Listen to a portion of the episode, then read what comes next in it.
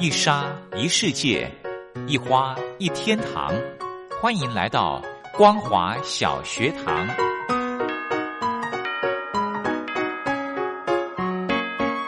让我们一起学习，一起分享。光华小学堂。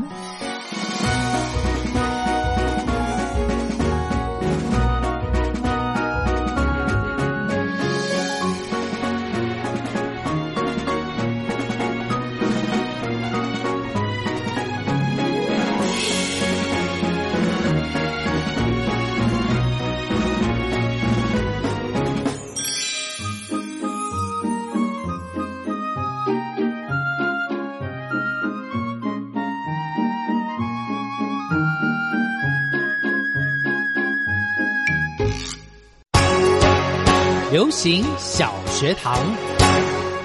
Hello，听众朋友，大家好，欢迎收听光华小学堂，我是黄轩。今天呢，在节目中继续的要来跟听众朋友，我们走出录音室，我们到了国立台湾博物馆来看一看铁道部园区的特展。那今天呢，非常开心的可以再度的请雷洛哥带着我们一起到国立台湾博物馆来看这个特展哦。节目开始之前，我们先来欣赏一首非常好听的歌曲。由 Super Monkeys 所带来的 Paradise Train。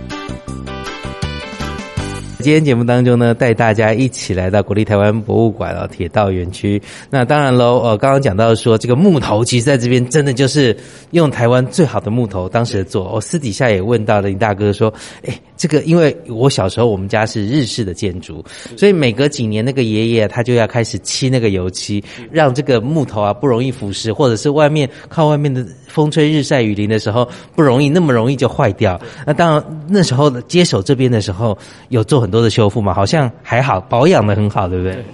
也那个呃，这些门窗哦，多少会有因为使用的磨损跟损坏了哈。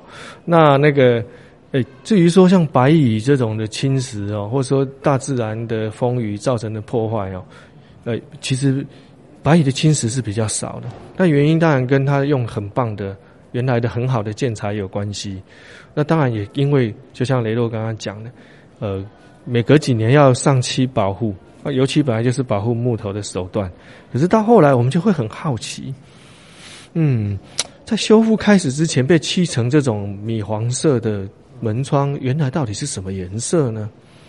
那变成这么难开，可能因为漆了太多年的油漆也变得很厚，对，所以我们必须要用药剂，化学药剂哈，把这些油漆软化，然后用手工一层一层的把它剥下来。弄清楚，诶，原来它漆过几层油漆，各是漆什么颜色，然后这些油漆又是什么材质可以分析的。最后我们发现，诶，原来在很早的年代，大概就是日本时代哦，大概都是漆成像今天看到淡淡的绿色。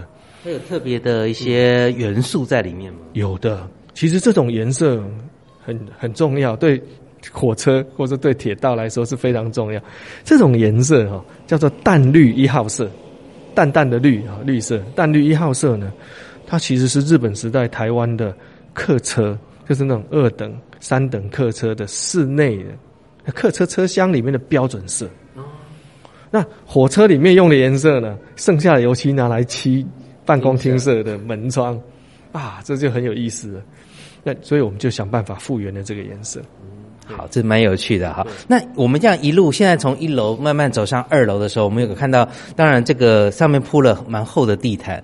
这个地毯是原来就有的吗？还是为了要保护这样的一个古迹而特别设计的呢？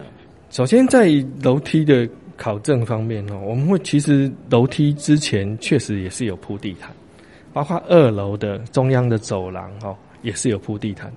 不过当年铺地毯跟今天我们看到这种。地毯真的不太一样，差别在哪里？当年叫做亚麻油毯，它就是用亚麻哈去编织，然后做成那个那个面，然后它上面有很多图案，很漂亮，像今天波斯地毯的图案哦。但是那是用印刷的，它是比较薄的地毯，那下面还有一个一层这个中介的材质哈，像这种呃纤维的材质，然后再用钉子跟粘着剂钉在木板上面。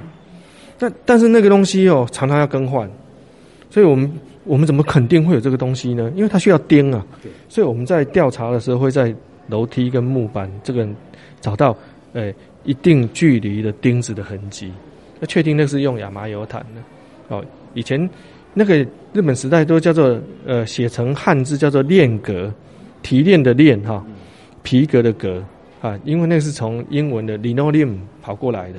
的翻译练格毯子这样子，那现在做地毯确实就像雷洛讲的，也是要为了要保护这些一百年前的这个楼梯的红块的木头的地板，好，所以我们在上面就加了呃厚的地毯来保护它。但是这个地毯呢，其实在做安装上去的时候是费尽心思，对，因为不能像当年一样用很破坏式的。粘着钉着在木头地板上，那怎么固定呢？因为其实到时候开放厅舍的时候，很多人会走动嘛，所以这就要去设计很多的夹具，跟这种压条的方法，用最少破坏、最少介入的方法来达成这个目标。而且为了这个呃建筑物的边框架的这个比较灰一点的颜色，所以地毯颜设计大概是类似的颜色，然后又要符合现在的建材必须要有防火的这个设计，所以这些都考量进去了。对。那主要就是，呃，另外一个我们在修理古迹的时候，经常会被问到的问题，就是所谓“修旧如旧”的概念，哈。呃，这个这个概念其实有一点，也需要更厘清啊，哈。他说，其实呢，修旧如旧的意思是说，在有充分理解的资料作为前提之下，可以尽量的去保留原有的。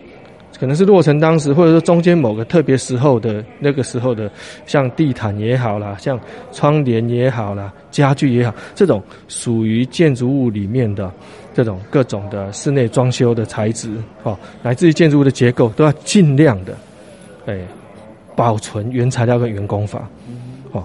但是当这些东西呢消失了，你要复原的时候，是不是也要照这样子去处理？哦，这是需要讨论的。更重要的是，因为有新的功能会被加进来，就是我们要把它变成一个博物馆，我们需要更多的消防的设施。我们现在有电力，有资讯，像这种，哎，对对对，像网络这种东西，过去是不可能有的。所以你一旦修复的这个工程开始进行的时候，你说修旧如旧，就要回到过去的样貌，那是不可能的。一定是在这个时代赋予它一个新的样貌。所以我们其实可以容许新的设施、新的材料，甚至是新的技术补强加进旧的古迹里面来。不过，那就要非常小心，要去讨论两件事情：一个就是，哎，怎么样能够跟原本的旧貌分得很清楚？就是说你大家一看就知道，哎，这是新的，那个是旧的，这是新地毯，哦，这个是新地毯，哦，那这个是。诶，旧的这个踢脚板要能够分出来啊，而且做新的东西进去要有一个很明确的记录。第二个呢，诶，非常重要的观念就是新跟旧要能区分之外，还要能够协调。如果做的不协调，很突兀就很奇怪，花茶绿藻，嘿，真的是很糟糕。所以真正这种呃协不协调，其实才是考验修复设计的这个。最重要的一个门槛，对那个建筑师厉不厉害，就看这个了。对对。对对，我们一路走进来的时候，走到二楼的时候，其实会看到每一间这个厅舍里面都有不一样的一个样貌。那同时，在进每一间的这个所谓的以前现在叫门槛的部分，呃，每一间房间的话是用木头的，对。但是在这个呃楼梯上来的时候，有看到金属的，像是铜的这样的一个部分，这样的一个设计有没有什么特别的一些概念在其中？当然是因为这个呃建筑物本身哈。不同的铺面跟空间的界定，它就会有一有一点不一样的处理。那这个像这个木头的门槛，其实就是原来的原来的材质哈，你可以甚至可以看到它磨损的痕迹。是。那我们这边做的处理是，把过去门槛的那个高低差啊，利用新的东西去把它整的比较平顺一点。因为我们现在有很多。诶，亲子课有婴儿车，无障碍设施。对对对，我们有轮椅的等等哦，像这样子的是必要的一个处理。这个就是新的修复设计的时候要去面对的问题。是，哎，我们也可以来看一下我们的这边有一间以前啊铁路局时代的这种简报室哈，那经过修复之后，它也变成我们的简报室。你看到这里呢？诶，我们看到天花板开了一个大洞，对，让大家可以很清楚的看得到这个天花板里面的样貌。对。那这个空间呢比较特殊哈，它其实是这个以前的嗯开会的地方。那么我们现在呢也在里面另外做了一个啊比较高的呃阶梯的台子，让它变成一个阶梯教室，可以容纳大概一百人。那在它的头上的天花板呢，故意的把这里的天花板打开，让大家可以看到日本时代。就存在到今天的这个屋顶的结构，你看那么大的块木的断面哦，那种路梁啊、合掌梁，就是那个屋架的部分，深色的都是原件。那比较浅色的这些呢，呃，就是铺在屋面上面，我们称为屋面板哦。外面就会放防水毯，然后再盖上石板瓦，然后就是屋顶了哈。那个比较浅色的是过去可能有破坏。损坏、蛀蚀哈，然后抽换掉，用新的建材抽换的。你看浅色的多不多？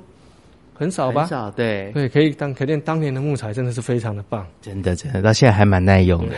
那我们也可以从这边看到一些当时的这种天花板的做法，跟我们今天呢住在家里面或者在办公室看到的很不一样。是这种叫做木折，木头的木哈。呃，折起来的折，其实木折指的是，你看像那样一条一条那个长形的小木条，哦，那就是木折。木折的灰泥天花板。啊，这其实跟墙壁的做法是一样的，墙壁也是这么做墙壁，也是这么做哈。木头的墙壁呢，然后钉上木条之后，调上那个石灰的灰泥哈，把它粘上去，然后一层一层一层粘上去之后，我们还可以看到中间有些麻绳垂下来，有没有？嗯，对，那个麻绳就是藏在灰泥里面，像钢筋一样的的这种，诶、我们叫它蜻蜓。因为那个其实要把它张开啊，很像蜻蜓的翅膀一样，把它张开，粘到灰泥里面。哦，抓得住，对，就好像混凝土里面的钢筋一样，让这个呃灰泥的天花的粉刷层可以不会裂开。这是当年的技术。好，大家来二楼的话呢，不妨看看哦。好，我们稍微休息一下，待会回到节目当中，我们继续为大家来导览。how did it start again? I miss you, gotta get to you. Planes, trains, automobiles. Planes, trains, automobiles. Planes, trains, automobiles. I miss you, gotta get to you. Planes, trains, automobiles. Planes, trains, automobiles. 次碰面已经过了多久？好像有一个月有三天。我你选的歌单复习你温柔，想你舍不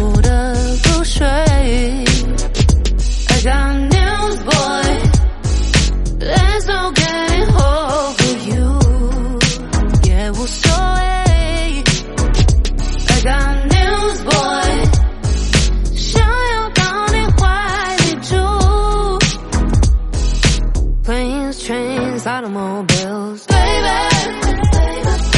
心在飞，我等不住，baby。需要你陪伴，oh baby。没发现 I'm crushing on you。baby, baby, baby. Instagram stories and videos，随时间划过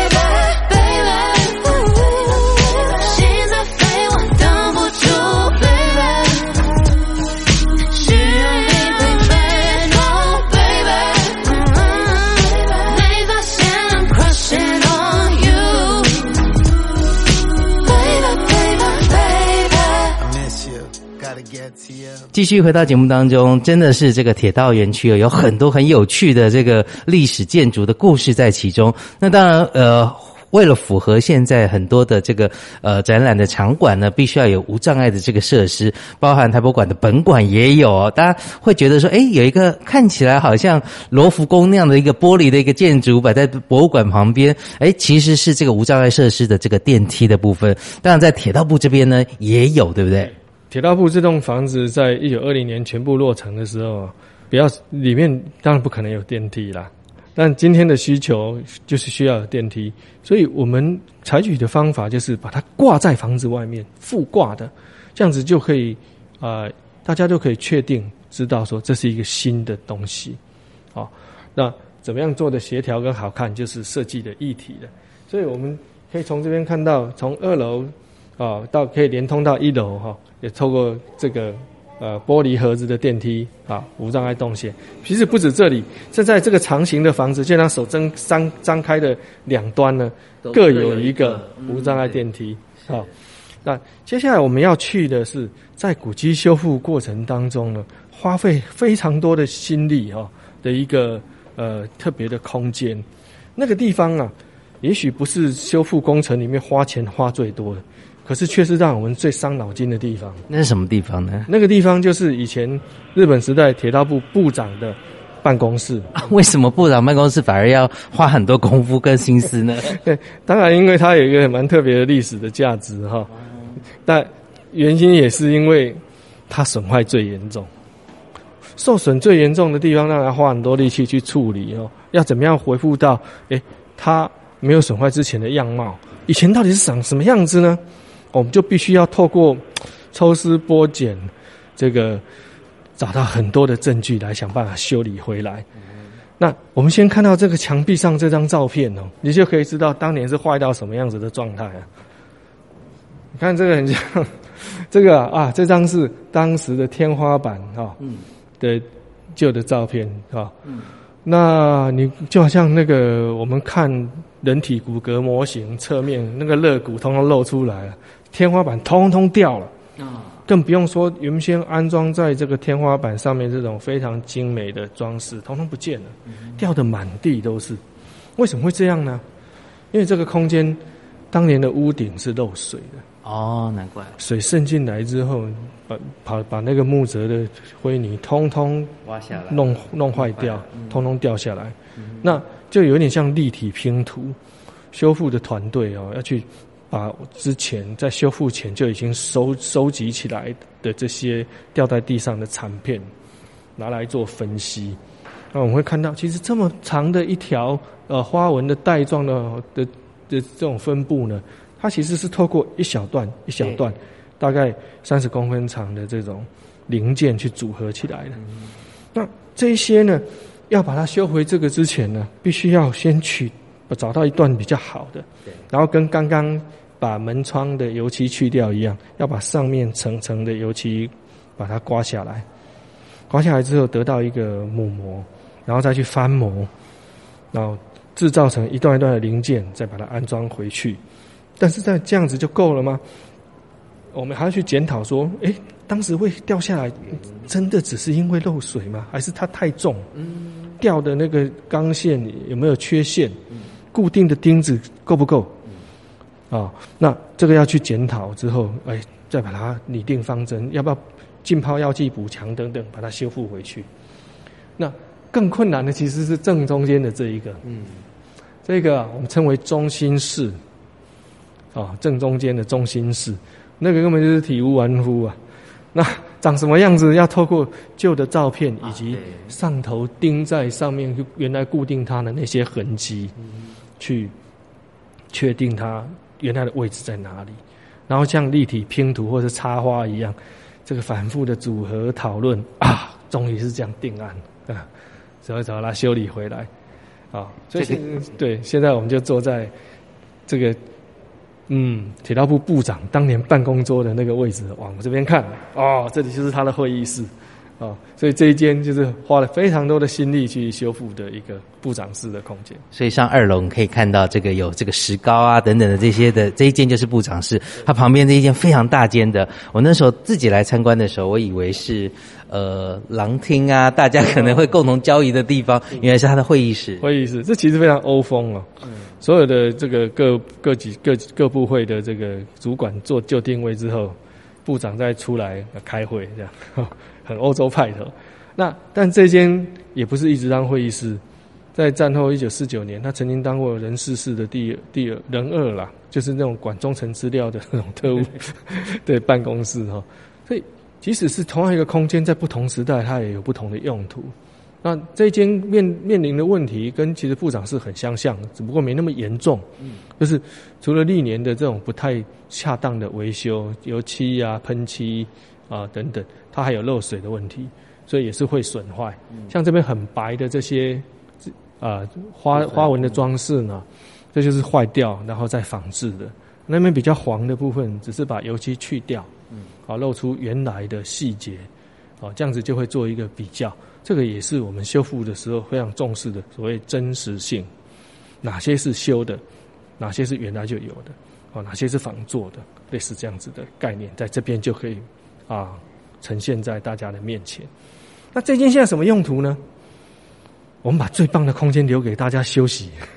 真 的休息室对，并没有特别的那个做特特别的展示，让大家可以休息，看看这个很漂亮的空间。我们从这个刚刚讲到现在，大家呃从会议室变成交易厅的这个让大家来使用的地方走出来之后呢，又回到了我们进入大厅的正上方的这个楼层。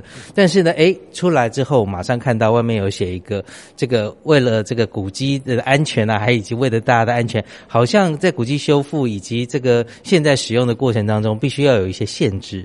对，嗯，这里的五十人的限制哈，倒不是说这个地方站满五十人就会垮掉，不是因为这个原因哦。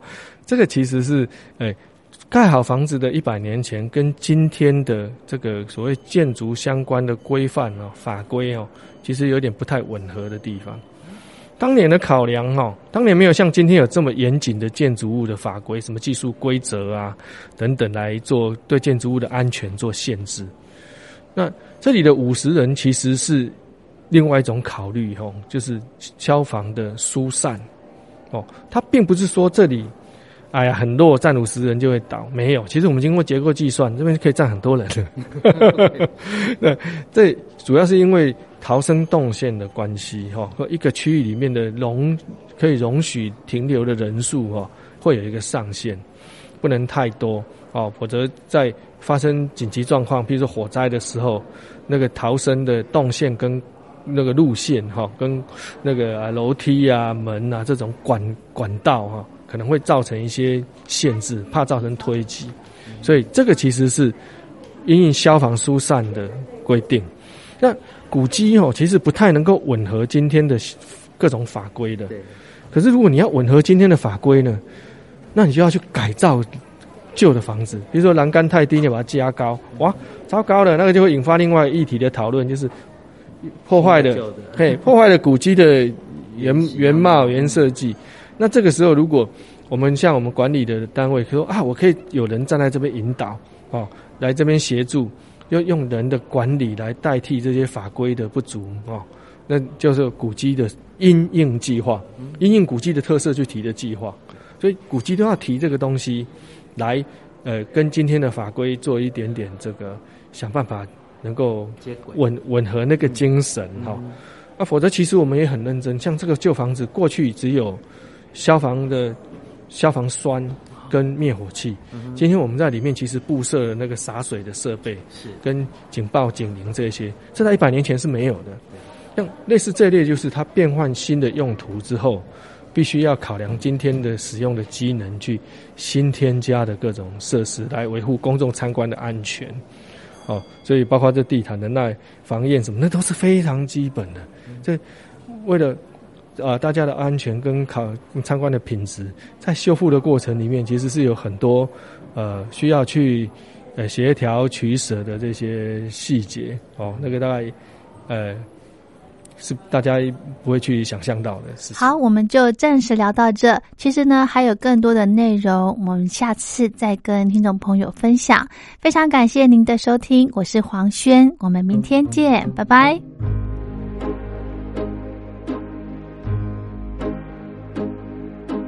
You know when you give your love away, it opens your heart. And you know time will always find a way to let your heart believe it's true. You know love is everything you say.